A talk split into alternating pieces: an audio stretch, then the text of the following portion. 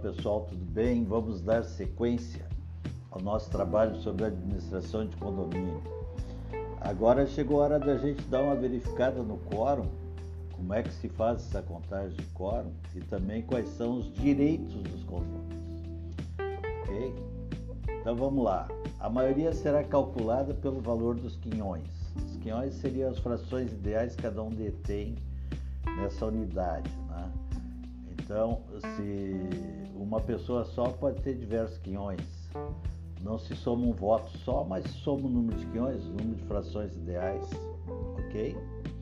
Uh, as deliberações serão obrigatórias, sendo tomadas por maioria absoluta. A maioria absoluta é 51% do total das frações, não dos presentes. Tá? Não faça essa confusão. Essa confusão é, é simples ser feita. Né? A maioria simples é, entre os presentes é 51%, é metade mais um. E a maioria absoluta seria contando o quórum total, que seria as frações ideais inteiras, certo? Mas, como pode acontecer de uma pessoa só possuir mais de uma unidade, automaticamente ela vai ter mais de um quinhão. Uh, se conta tantos votos quantos forem os quinhões e não quantas são as pessoas. Senão até seria algo assim uh, não justo, né? Uma pessoa com uma unidade só teria o mesmo peso uma pessoa com 10 unidades, por exemplo. A lei aí equilibrou a coisa, correto?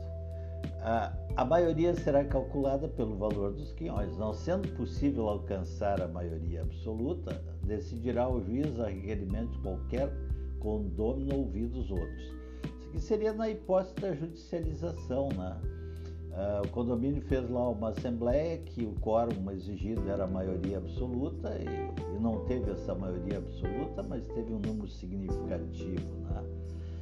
a gente tem algumas teorias no direito, como a de substancial, tal, que pode superar essa questão, né? Se não chegou a maioria absoluta, mas quase, uh, pode o juiz entender que está suprido o texto morto da lei, né? Havendo dúvida quanto ao valor do quinhão, será este avaliado judicialmente. Né? Aí está falando em, em, valor seria o quanto vale cada apartamento ou cada quinhão, tá? para o cálculo de quórum.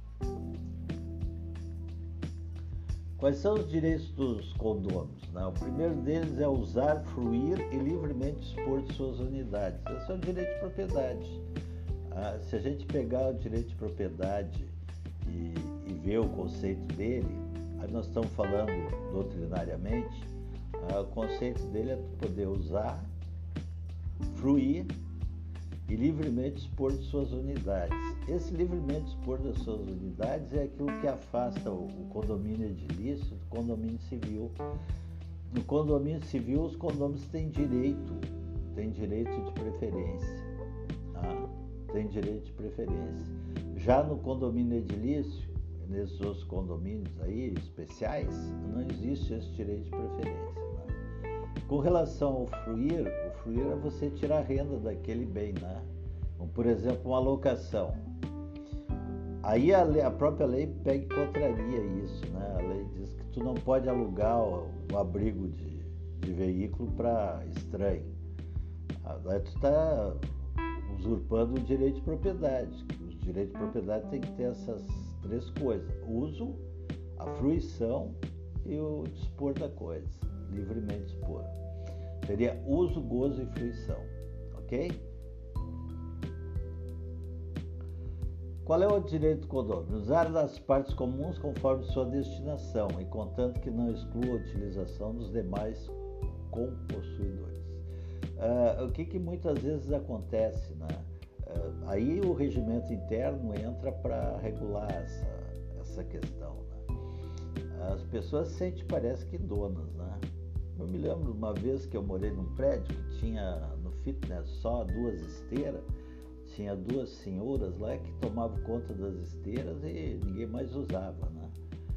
Então assim, ó, a, nos condomínios, a questão da churrasqueira, a questão do salão de festa, a questão da cancha de esporte, todas essas questões que estão na área de uso comum, Tem que haver bom senso, tem que haver uma regulamentação, né? Aí, aí nesse, nesse instante, o regimento interno é que vai determinar isso e o síndico vai ter que ter um, controle. Mas pessoal, qualquer demanda, qualquer coisa, o bom senso é, excluiria, não seria necessário que tivesse uma lei dizer que as partes do uso comum têm que ser usadas conforme sua destinação e contanto que tu utilize não exclua os demais.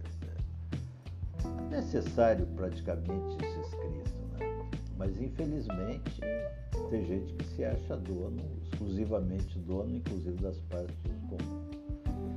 Ah, qual é o direito do dono? votar nas deliberações da Assembleia e delas participar estando kit.